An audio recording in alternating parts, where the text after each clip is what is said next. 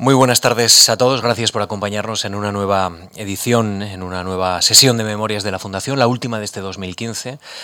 La próxima que tengamos eh, el honor de, presentar aquí en la Fundación Marc y encontrarnos con todos ustedes será ya en 2016. Gracias a los que están aquí, gracias a los que nos escuchan en streaming, nos recuperan en la página web en marc.es y voy a saludar ya a nuestro invitado de esta tarde, ilustre invitado, Carlos Moya Valgañón. ¿Qué tal está, profesor? Muy buenas tardes. Muchas gracias por haberse acercado hasta la Fundación. ¿eh? Le voy a pedir que se acerque al micrófono lo, lo más que pueda porque es la conexión que, que, tienen entre nosotros, esta mesa, los que estamos aquí, los que están mucho más allá y no vemos.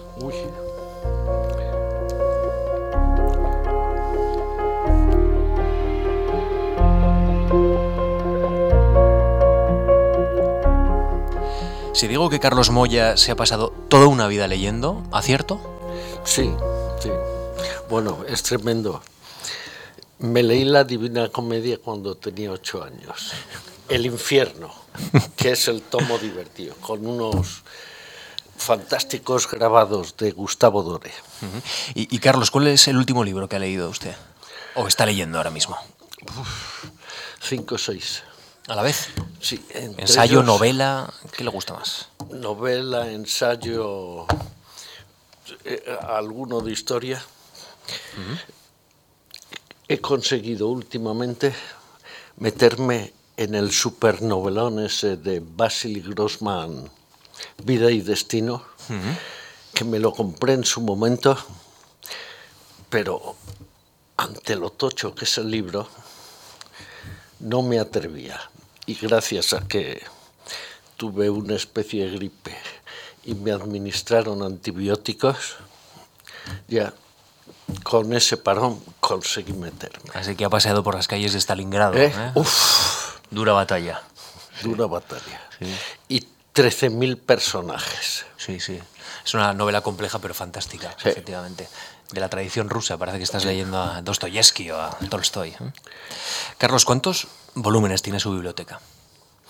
Unos 5.000 sin contar los que tengo distribuidos por otras casas. ¿Todo ordenado, perfectamente ordenado, distribuido?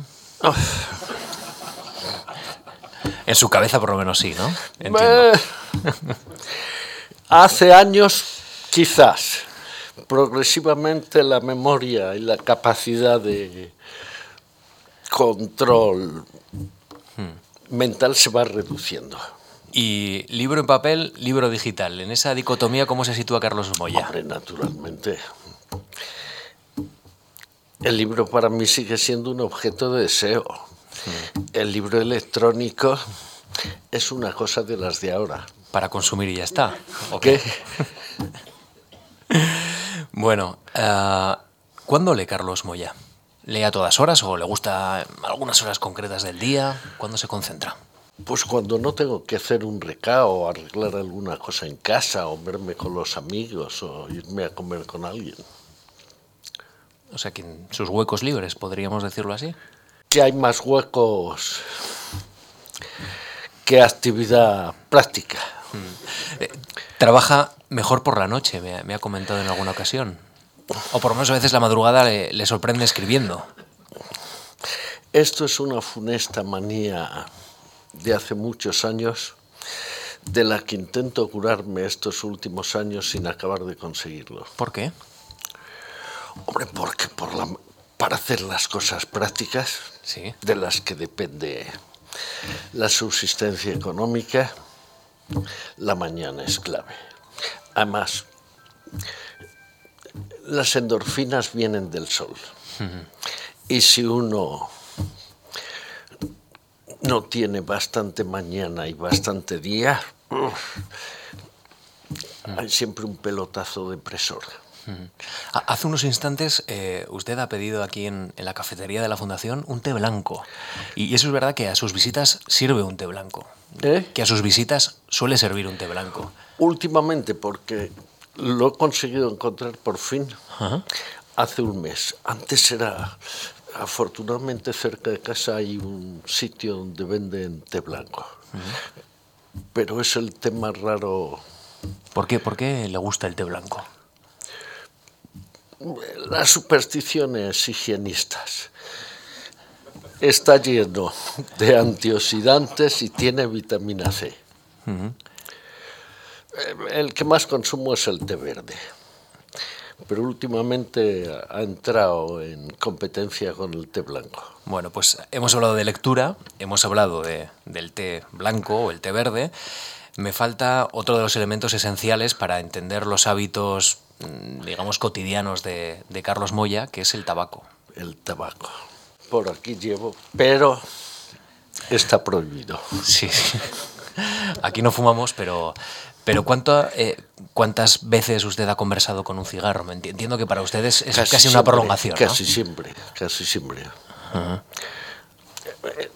La culpa la tienen las películas de Humphrey Bogart y las de los años 50, donde naturalmente no había un solo tipo que no saliese fumando. Sí, sí. Carlos, ¿cuándo empezó a fumar? ¿Eh? ¿Cuándo empezó a fumar? Realmente muy tarde. ¿Mm? Bueno, que, fue la sincronía entre mi primera mujer y la isla de Formentera. Es decir, a partir del 68, 69. ¿Y siempre negro? ¿Eh? ¿Siempre, ¿Siempre negro? Al principio, como había estado tres años en Alemania, pues y los paquetes entonces me podían durar cuatro o cinco días porque realmente no fumaba. Es decir, lo que hacía era quemar el tabaco y expulsarlo, no me tragaba el humo. Y así sobreviví saludablemente hasta que ya el tabaco se apoderó de mí del 68 al 69. Usted que es un, un sociólogo eh, que además eh, mira con mucha atención los fenómenos de la actualidad. ¿Qué opina de, este proceso eh, que se ha desatado en las sociedades occidentales de, digamos, de poner coto a los fumadores? en Estados Unidos, por ejemplo, hay una cruzada auténtica contra ellos. ¿Eso qué nos dice de nuestra sociedad? La lacra que tiene la democracia es el excesivo peso del puritanismo de los padres fundadores y de sus sucesores también es Pero se está extendiendo por España también y por Europa. Por, todas las partes. A la vez que progresivamente empieza a legalizarse, a paralegalizarse eso de la marihuana. Ah, ¿Hay una eh, intolerancia, cree usted, respecto a los fumadores, por ejemplo, en nuestro país o en Europa? Bueno, yo recuerdo que cuando empezó la prohibición del tabaco, siempre cuando uno bajaba del avión, y estaba en el aeropuerto, lo primero que hacía era echarse un cigarrillo a la boca. Pero antes de que estuviese prohibido en los aeropuertos fumar, ya había comandos autogestionados que te llamaban la atención. Carlos, quiero preguntarle, eh, usted que es un sociólogo de larga mirada y ha visto muchas transformaciones en nuestro país, ¿dónde busca eh, esa inspiración para, para, ver lo que está ocurriendo? ¿Es un paseo? ¿Suele ser los medios de comunicación? ¿Dónde, ¿Dónde usted suele darse cuenta de los acontecimientos que están cambiando nuestro país o están cambiando Europa? Pues desde los periódicos a, lo, a la televisión, a los amigos, a la calle y a lo que a mí mismo me pasa. Y me imagino que además las lecturas producen un escalón, permiten subir a otro escalón, le hace preocuparse a uno por otros temas y al final uno acaba en, un laberinto que no esperaba, ¿no? Los laberintos son interminables. Hay un poema de Borges ¿Sí? que tiene que ver con la pregunta esa que me hiciste antes, de por la noche viene a decir algo así como que estamos condenados a descifrar los laberintos nocturnos. Pero Borges lo dice infinitamente mejor. Carlos ha mencionado los medios de comunicación. Yo no sé si, si cree usted que la televisión, la radio, los diarios reflejan adecuadamente la, la sociedad que vivimos o crean una realidad un poco paralela. todas son paralelas, claro. No son un buen espejo, entiendo, para ver lo que está ocurriendo o para captar lo que está ocurriendo. A veces, a veces Siempre hay algunos reportajes que valen la pena. Y luego, por otra parte, aquello que aprendimos en la época de Franco, a leer los periódicos entre líneas, pues naturalmente ahora también lo seguimos haciendo con la televisión y con la prensa. ¿Tiene previsto escribir sus memorias en algún momento? Al principio no quería, pero al final quizá lo acabe haciendo, porque en el fondo no hay que consultar bibliografía. Es decir, su, las memorias están en su memoria, ¿me quiere decir esto? Y las que no estén se pierden perfectamente. No, no, no tiene nada escrito, no tiene ninguna anotación, cuadernos de alguna manera, diarios. Papeles, papeles, papeles, papeles pero a veces en los en los escritos de estos últimos diez años, a veces meto alguna cosilla.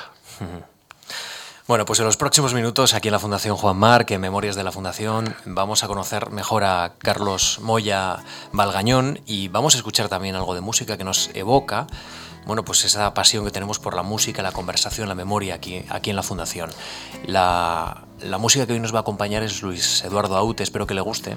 Hoy es íntimo amigo. Bueno, pues... Por cierto, con él tengo una deuda tremenda. Hace dos años que no le veo. Pues ya sabe, esto le recuerda que mañana hay que llamar. Sí, sí. Estuve a punto de llamarle y decirle eh, lo de esta entrevista, pero me pareció un poco después de no verle. Claro. antes tengo que pasarme por su casa. Bueno, esto queda ya registrado, así que siempre lo podrá escuchar cuando él quiera. ¿eh? Quiero bailar un slow with you tonight. Tonight. Por más que yo sea una bestia y tú seas tan bella. Ah, quiero bailar un slow with you tonight. Ya puede caernos encima un diluvio de estrellas. Ah, quiero bailar un slow. Esto es radio, aunque estemos aquí y nos vea tanta gente. Esto en el fondo es radio, o sea que estamos eh, emulando una conversación radiofónica y estamos en un estudio de radio, aunque ahora haya casi un centenar de personas que nos están observando y, gracias a que lo están haciendo, también estamos aquí. Carlos Moya Valgañón es catedrático emérito de Sociología en la Universidad Nacional de Educación a Distancia, en la UNED, es licenciado en Derecho por la Universidad de Valencia. En 1963 obtiene el doctorado en Valencia con la tesis Problemas fundamentales de la teoría sociológica, de Marx a Durkheim. Antes, de 1958 a 1961, en Colonia, amplía estudios en sociología bajo la dirección de, René Koenig.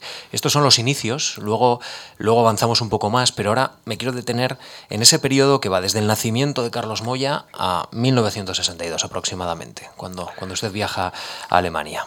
Carlos Moya nace en Córdoba el 10 de junio de 1936, un mes antes de que estallara la guerra civil. Menuda fecha elige usted para, para llegar al mundo, complicada. Mi primer recuerdo infantil es bajando los brazos de mi madre al sótano de la Escuela Normal del Magisterio en Córdoba, donde mi padre era profesor y que nos servía de refugio antiaéreo porque estaban bombardeando los nacionales, los llamados nacionales. Entonces, en mi memoria es un recuerdo delicioso, pero tengo clarísimo que por lo que se me quedó ese recuerdo, porque yo entonces tenía seis meses y lo verifiqué muchísimos años más tarde hablando con mi madre y mi hermano mayor, el terror, el horror que debí percibir. Y el miedo de su madre. ¿Qué? El miedo de su madre. Claro, y de toda la gente, sí, sí los enanos que todavía no saben hablar, pero tienen una capacidad de percibir las situaciones tremenda. Hmm. Su padre es catedrático de literatura en la escuela normal, profesor de literatura en la escuela normal. Su madre inspectora de enseñanza primaria. Ambos republicanos. Sí. ¿Qué le transmitieron? Mi padre, en Córdoba, mi padre fue secretario del partido de hazaña y también llevó lo de la barraca de García Lorca. ¿Conoció a Lorca? ¿Eh? ¿Conoció a Lorca? Sí, claro.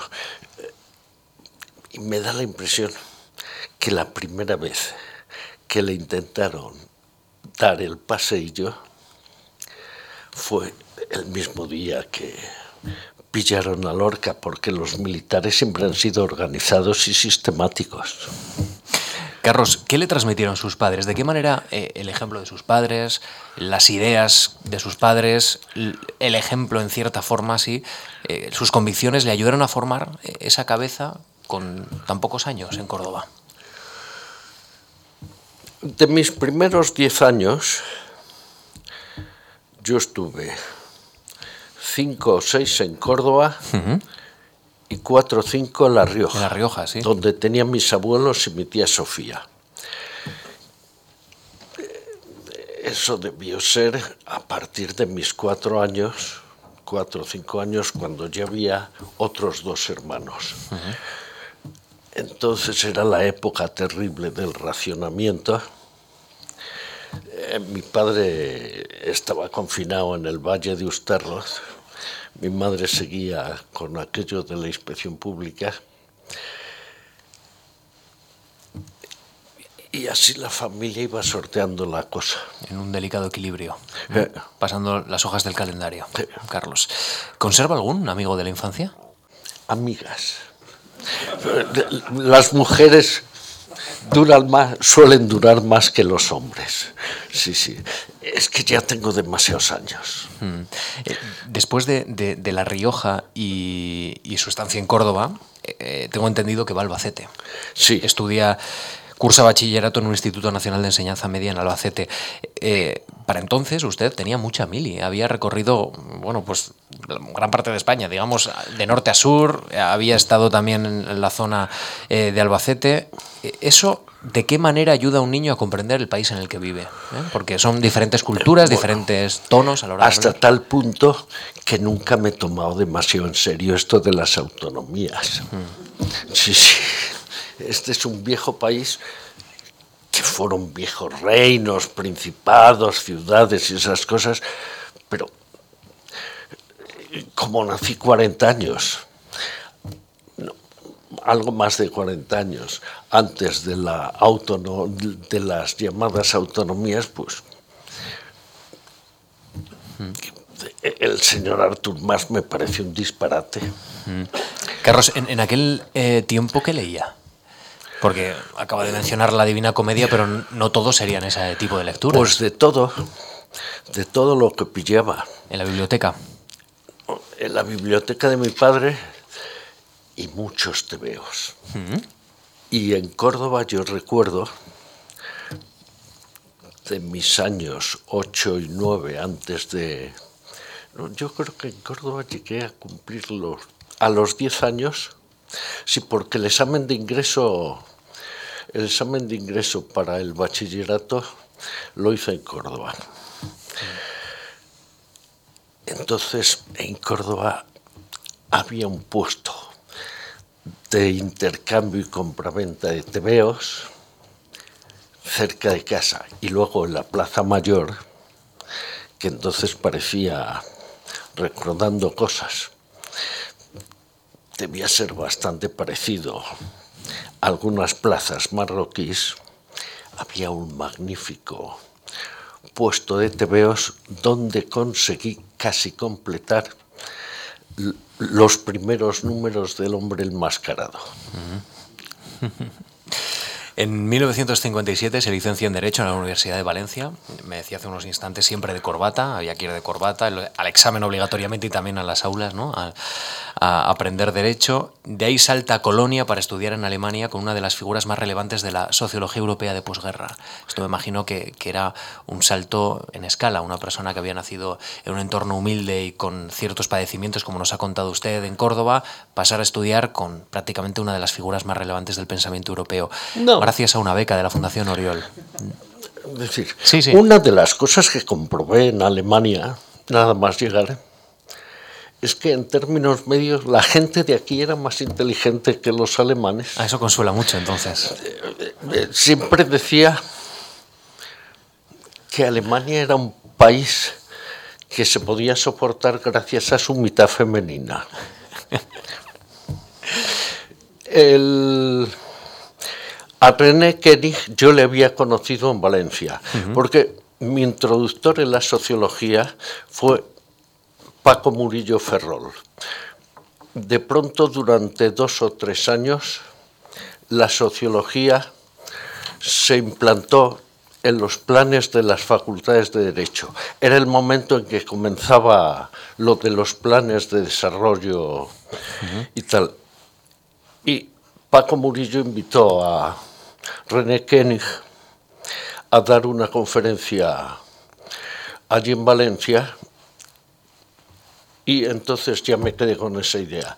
Recuerdo que los dos últimos trabajos que hice yo en la licenciatura de Derecho tenían que ver con la sociología. Y, en segundo curso nos la pusieron. ¿Y, viajar a Alemania, además de, entender, evidentemente, o, comparar eh, cómo es la sociedad alemana respecto a la española, ¿qué, le supuso a usted? Eh, porque entiendo que es un paso de gigante para un, para un estudiante español de aquella época. Fantástico, para, para el actual lo es, o sea que entiendo que, fantástico, más entonces. Fantástico, fantástico, sí, sí. ¿Y, qué recuerda entonces de Colonia? Una ciudad que, salía prácticamente de la guerra, de la guerra mundial. En Colonia había un montón de ruinas todavía. Y luego, afortunadamente, Colonia, su sustrato histórico es el más romanizado de toda Alemania. Era una ciudad bastante simpática. ¿Ha vuelto? Sí, sí. ¿Muchas veces? ¿eh? Unas cuantas, menos de las que hubiese querido. ¿Ha cambiado mucho? ¿Eh? ¿Ha cambiado mucho la ciudad? Muchísimo. Pero seguro que tendrá algún, algún local que... Y creo que los alemanes de ahora son peores que los alemanes de los años 60. ¿Los españoles qué tal? Eh, los españoles es buena ¿Hemos mejorado? no me refiero a los políticos. Bueno, en su trayectoria intelectual son muy importantes los clásicos. Déjeme que le lea, eh, que le lea un fragmento que en la semblanza que realizó Ramón Ramos Torre, una persona que, usted conoce muy bien y que le conoce a usted muy bien. Ramón Ramos Torre escribe, después de que le den el premio del CIS, el premio de, sociología, eh, el CIS dice, su centro de interés ha sido la gran tradición del pensamiento social desde Hobbes. Sus estudios sobre estos autores muestran su papel estratégico en la historia de la modernidad y su actualidad como pensadores que nos siguen ayudando a pensar el mundo que vivimos. Y aquí está esa reflexión que, planteó otro clásico.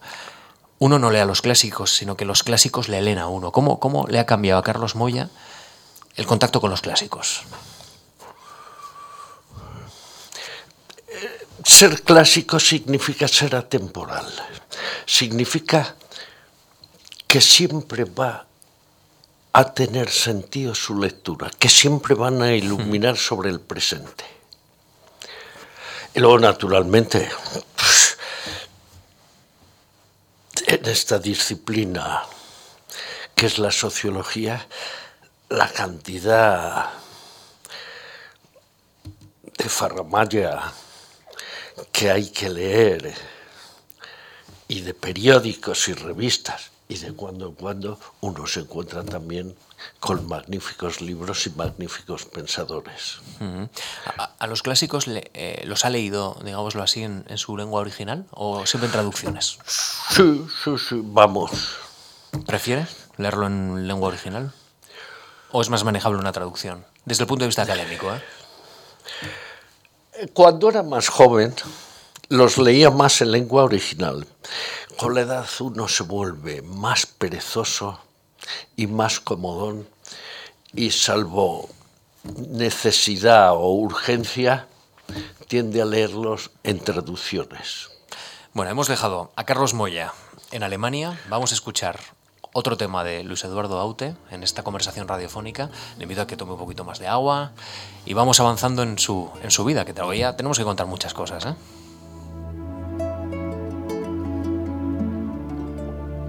Si te dijera, amor mío, que temo a la madrugada, No sé qué estrellas son estas que hieren como amenazas, ni sé qué sangra la luna al filo de su guadaña. Presiento que tras la noche vendrá la noche más larga. Quiero que no me abandones, amor mío al alba, al alba,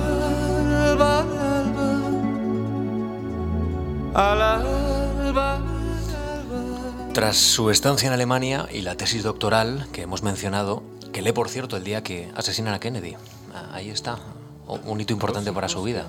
Me enteré a la tarde. Después de leerla. Fue tremendo. Se juntaron la lectura de la tesis, el asesinato de Kennedy en Texas y el director de mi tesis doctoral, don José Cosgrau, que era tremendamente ortodoxo franqueiro, ante una tesis así, decidió enviarme con Ruiz Jiménez,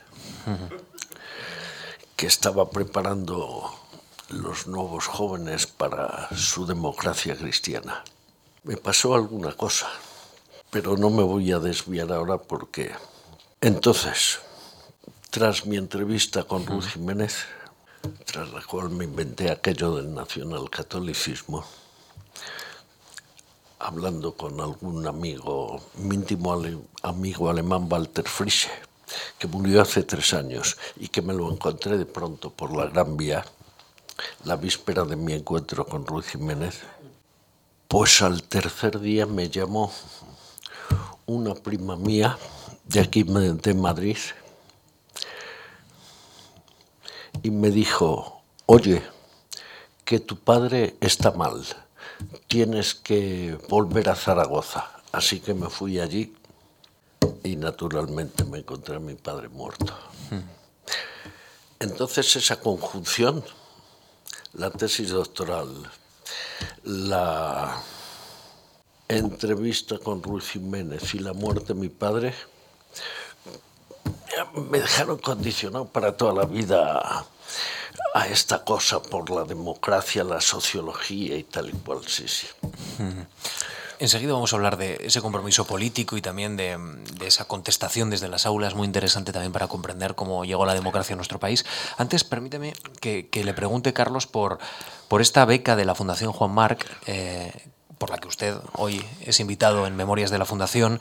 En el año 1968 solicita a, esta fundación una beca del Grupo Ciencias Jurídicas, Sociales y Económicas para desarrollar la investigación, y leo literalmente, la burocracia pública y la estructura social española, materiales para un análisis sociológico del desarrollo económico y social, que luego cristalizaría en este libro que tenemos encima de la mesa. No, pero eso debió ser hacia 1970. Eh, la primera que tuve así fue una ayuda de para el diálogo para escribir burocracia.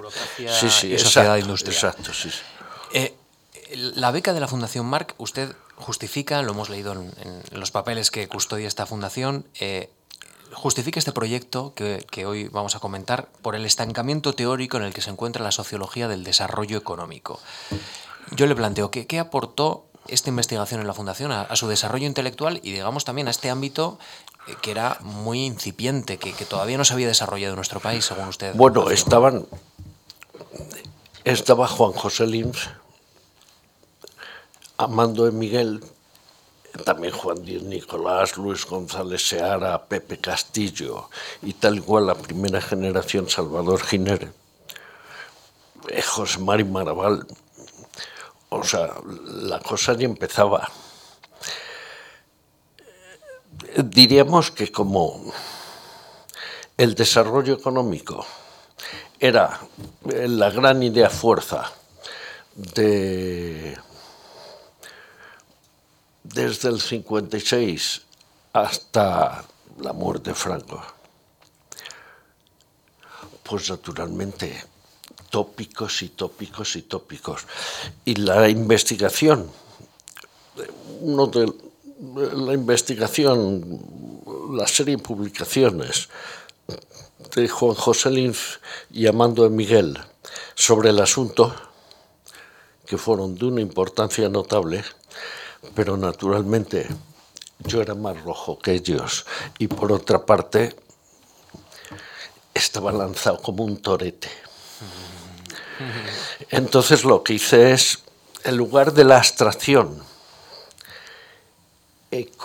sociológico-económica que ellos practicaban, meter, conectar el asunto del desarrollo con la historia económico-política del régimen que gozábamos padeciéndolo. Eh, esa investigación tomó forma, como decimos, en este libro que, publicó en 1975 bajo el título El Poder Económico en España, 1939-1972. Eh, no, el 1974. 74. Sí, el, año anterior a la muerte del general. Yo, yo le pregunto, ¿por qué publica entonces ese libro? Entiendo por qué era más fácil publicarlo, ¿no? ¿Era menos comprometido políticamente? El régimen desde el 66 empieza a abrirse intelectualmente. Pero para el 74 estaba ya bastante abierto. Y esta editorial, por otra parte, era... Túcar. La editorial Túcar era de un amigo del, PS, del PSI o sea, del grupo de tierno en el que yo participaba. Eh, mencionamos Cuadernos para el Diálogo, donde usted publicó también, por ejemplo, Burocracia y Sociedad Industrial. Eh, cuadernos para el Diálogo, evidentemente, eh, unido a la vida y a la obra también de Ruy Jiménez. Qué importante fue para esos años esa, la creación de esos espacios, no sé si de libertad, pero sí por lo menos de debate, ¿no? No, no, no, no, no. Había mucha, vamos, la libertad fundamentalmente es un esfuerzo de cada uno sí, por honestidad ser absolutamente, efectivamente. Entonces, cuando hay mucha gente que tienen ese propósito, entonces se alcanza la llamada libertad jurídico formal, la libertad constitucional. Pero es que afortunadamente el nacionalcatolicismo, a partir de los años 50, a partir del 54 era una cosa mucho más relajada que lo fueron en su, en su tiempo, que ya habían, ya habían desaparecido pues el fascismo italiano, o el nazismo alemán o la cosa francesa. Mm. Usted, sí, sí, perdone. Quería decir algo más. ¿Cómo? que le he interrumpido, si quería algo más. No, perfecto. Eh, ¿Usted participó en la ah, fundación? Sí, perdón, perdón existiendo Es que me ha parecido. En la universidad, todo el grupo de cátedros a los que yo en ese estudio de sobre burocracia y sociedad industrial, sobre la burocracia pública española, llamo los nacionalliberales, como García Enterría, Díaz del Corral, Ruiz Jiménez, Carlos Ollero, José Antonio Maraval y muchos más, José Luis Aranguren, nos hicieron de paraguas a los que entonces éramos bastante más rojos. Y entonces en la universidad había más libertad que en la prensa, claro. Había resquicios, ¿no? ¿Eh? Usted ha planteado hace un momento no, no, no, espacios. se podía hablar tranquilamente se podía hablar tranquilamente. Usted participa en la fundación de Cuadernos para el Diálogo y de la Revista Española de Sociología. Sí. Fundación y Consejo de Redacción. Y, desde ahí, ¿cuál era la misión que quería un fundador y un miembro del Consejo de Redacción como Carlos Moya para esas dos publicaciones? No, yo del Consejo de Redacción de Cuadernos para el Diálogo no fui. Lo que sí tuve, junto con Santiago Roldán y algún otro, recuerdo que Cuadernos para el Diálogo nos mandaron a un despacho a la calle Almirante para que allí hiciésemos nuestras cosas sin meternos en el Consejo de Redacción. El Consejo de Redacción de Cuadernos para el Diálogo, el que lo llevaba sólidamente era Pedro Altares. Hábleme, eh, Carlos, de, de su militancia política. Que yo no la llamaría militancia, porque quizá me vinculé al grupo de Tierno,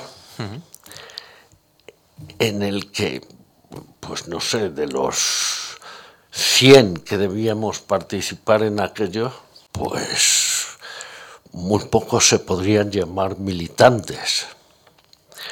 Era otro tipo de relación, entre otras cosas, porque no había ninguna ortodoxia dogmática. Eh, yo, por otra parte, tenía amigos íntimos del PC, Troscos, Ácratas, estaba eh, del Felipe e incluso de la democracia cristiana, estaba conectado con todos por mi cuenta. Por cierto, hace unos meses me encontré con el rostro de Jaime Ballesteros, que era mi gran conexión con el PC. Se murió hace tres o cuatro meses. Entiendo que, que, habría unas discusiones vibrantes, ¿no? Cuando se juntaban todos ustedes. Las discusiones eran entre los individuos. En el momento que los individuos estaban en papel de grupo partidario, partidista, las discusiones eran mínimas. Me viene a la cabeza una historia un poco disparate. Me acuerdo que estaba con de año, que desgraciadamente murió muy joven, y con algún otro nos encontramos en el en aquel sitio que estaba detrás del Café Gijón, un sitio famosísimo. Oliver, exactamente. Circulábamos mucho entre el Gijón y el Oliver. Bueno, recuerdo que una vez el conde Motrico con el que de cuando en cuando me tenía que ver, me localizó en el Café Gijón, pero bueno. Entonces, Alfredo de Año y yo nos encontramos en el Oliver con un, uno del PC, que era un tipo encantador y que ahora no recuerdo su nombre. Y entonces Alfredo de Año dijo, oye, ¿por qué no nos vamos a mi piso? Que tengo por allí un par de amigas. Nos fuimos y el resultado fue que cuatro o cinco días más tarde, la compañera de este poeta del PC le denunció a los responsables de su célula por deshonestidad y no sé qué, no sé. Y mejor no saber más. Sí, sí. ¿Qué recuerda de la Escuela Crítica de Sociología que lideró Vidal Benito? Una cosa que estuvo bastante bien porque allí nos juntamos unos cuantos. Duró poco, eso es... Bueno, lo justo. Sí, las cosas duran lo justo, como la propia vida. lo justo para contarlas, a veces. Carlos, eh, ¿a usted se le pasó por algún momento en la cabeza abandonar la universidad y, y dedicarse a la política? El mí fue muy decisivo aquel par de conferencias de Max Weber sobre el político y el científico. Uh -huh. Mientras la cosa política y la cosa sociológica eran perfectamente compatibles, esto es, cuando la política todavía no era una profesión, se podían conllevar bastante bien.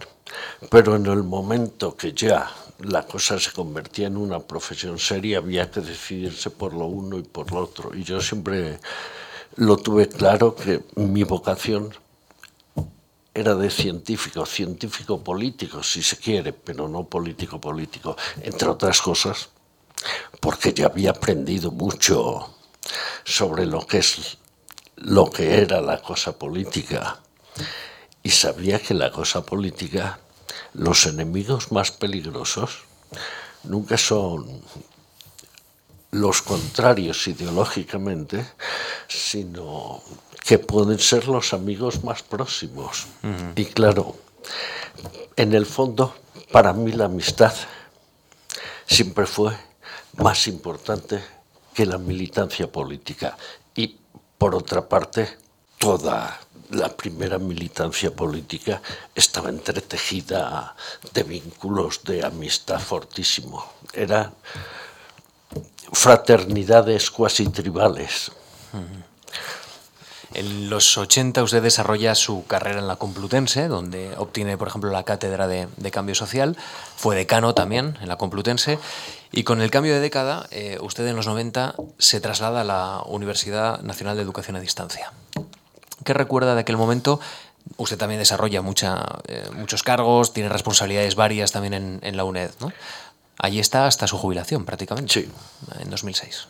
Fue tremendo la reforma de la educación de nuestros entrañables amigos los sociatas fue un desastre. Y yo me lo vi venir. Y entonces yo no me podía poner aquí, en aquel momento a criticar públicamente aquello, puesto que naturalmente eh, el PSOE había ganado, todos lo habíamos celebrado pero la situación era lo suficientemente tensa y difícil como para no dar juego a los contrarios. Y en la UNED usted encuentra un, un remanso, una tranquilidad. Entonces, como yo había estado en la UNED, sabía que allí podía volver tranquilamente y dedicarme a estudiar, investigar y hablar con los amigos. ¿Y, qué pasa en esta democracia que, que no tolera también la crítica? Es que en este país hay un clima excelente. Tenemos un superávit de energía solar frente al resto de la neblinosa Europa. Pero eso a la vez hace que la gente las cuestiones políticas las trate fundamentalmente en términos emocionales y les meta muy poca reflexividad, muy poca racionalidad. Aquí el pensamiento no gusta nada. Gusta la adhesión, quizá. Las convicciones, los principios, los abrazos. Los abrazos o exactamente lo contrario. ¿Qué nos recomienda entonces a los españoles? ¿Un poco más de moderación europea? Ah, no, no, no, no, no, no. no. Yo recuerdo que discutiendo con Javier Pradera en casa de Emilio Lamo, esto sería el 76 o así, yo le decía a Javier, Javier, no te olvides de una cosa, en este país la gente casi siempre ha ido por delante de su clase política y siempre va a pasar lo mismo. Entre otras cosas porque, hablando entre la gente, como este país, salvo los años más feroces, hasta quizás hasta el final, hasta avanzados los 50, la gente siempre ha hablado, en particular, con bastante libertad, en el momento que uno es una figura pública, política, ya no se tiene tanta libertad para hablar ni para pensar las cosas. Hay que seguir la línea que marca el partido y los intereses estratégicos del momento. Y quizás en la política española se notan los ocho siglos que aquí estuvieron los musulmanes. Esto nos introduce en, las nuevas tareas en las que usted está inmerso, ¿no? Últimamente, esa conexión entre religión y poder, que son las preocupaciones que ahora mismo pues, embargan a Carlos Moya, ¿no? Realmente, desde mis primeros análisis del antiguo régimen, tuve claro que esto afortunadamente, en lugar de ser nazismo, fascismo, era nacionalcatolicismo. Bueno, eran infinitamente más peligrosos los comisarios nazis, los comisarios fascistas, que los párrocos y los obispos que como estaban en sus iglesias y en sus sitios, salvo con sus fieles hiperconvictos, pues tampoco... Carlos, una, una, de las cuestiones que llama la atención, eh, hay, hay, muchas bases de datos, hay una... Eh, que O sea, lo que quería sí. decir también, que en este país, desde siempre, en función de eso mismo que antes comentaba sobre los musulmanes, en esos ocho siglos hay cristianos, moros y judíos. Aquí la Inquisición no la inventaron los católicos, la inventaron los judíos ante las herejías para cristianizantes o para paganas en que incurrían parte de sus gentes en función del trato con los cristianos y con los musulmanes. Con Pedro el Cruel es cuando inventa eh, la población judía la Inquisición para perseguir a sus disidentes. La Inquisición oficial la Inquisición cristiana aquí se monta con los reyes católicos, algo así como 100 años más tarde. Y naturalmente, el gran pontífice de la Inquisición es un judío converso, Torquemada, que previamente había sido en el Vaticano el censor de libros porque ya había estallado, ya se había iniciado la galaxia Gutenberg. Déjame que le pregunte por, por eh, sus investigaciones doctorales. Eh, se lo pregunto porque hay, hay, bases de datos ligadas a universidades. La que yo he consultado, por ejemplo, eh, establece el número de tesis doctorales que usted ha dirigido. Son muy variadas, variadísimas. ¿Eso de qué ha dependido? ¿De qué depende? ¿De, sus intereses particulares? De, los intereses del alumno? Porque tienen que ver con ámbitos casi históricos, otros religiosos, en fin, muy, muy variadas es la gente que venía a que yo le dirigiese la tesis doctoral y mi tipo de dirección de la tesis doctoral era animar a cada cual a desarrollar sus propias ideas. Nunca intenté montar una escuela sociológica porque naturalmente cuantas más líneas diversas se abriesen, más libertad de pensamiento habría, que era lo que hacía falta aquí, porque para ortodoxia bastante ortodoxia imponía el régimen. Mm. Ramón Ramón Ramos Torre dice que usted eh, que dice de usted que su maestría desborda toda posible clasificación en cotos cerrados. ¿Usted está de acuerdo? Que su maestría desborda toda posible clasificación en cotos cerrados. Sí, pero es excesivamente elogioso. Uh -huh y, que se distingue por incorporar a la sociología puntos de vista de la filosofía, de la historia, de la psicología, de, de muchos más ámbitos, lo que demuestra la matriz híbrida de su pensamiento y brillante originalidad. Bueno, eh, yo siempre tuve claro que para tener una cierta objetividad analítica sobre los comportamientos humanos, individuales o colectivos, había que interconectar todas las ciencias humanas que por otra parte el postulado de la interdisciplinariedad se extendió mucho en los años 60 y 70. Y eso es lo que pretendía hacer. Como en el Renacimiento. Sí. En el fondo, sin tener por lo demás nada que ver, aquello que decían las cien flores que predicaba el camarada Mao, que no eran cien flores, sino una sola, con muchísima estaca. Carlos, ¿en qué está usted ahora mismo? ¿En qué está trabajando? ¿Qué, qué proyecto tiene entre manos?